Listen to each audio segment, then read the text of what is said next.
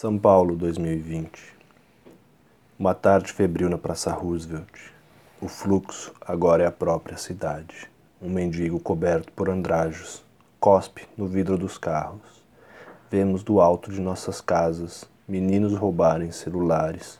Um homem queimando ratos que se aventuram pela calçada para roubar comida ou água. Uma travesti pelada me espera na porta de casa sem dizer nada Poetas reclamam desenganados que não existem mais poetas, em frente a outra igreja evangélica, construída onde antes havia um bar. Mas nada disso importa, nem a ironia, pois um cavalo morreu eletrocutado em plena Praça da República. A lei do silêncio agora vigora. Toda noite depois da meia-noite, um menino chora no Arouche, helicópteros sobrevoam, sem permissão, as nossas casas o prefeito se impressiona com o tamanho da cidade.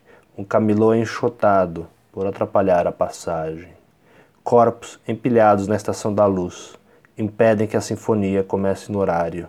Mesmo assim, chegamos atrasados, enquanto um homem é morto a pauladas por roubar latinhas descartadas, por defecar na escadaria da catedral, por pichar que não se deve esperar mais nada, numa linda cidade cujo nome esqueci onde anjos surdos percorrem as madrugadas.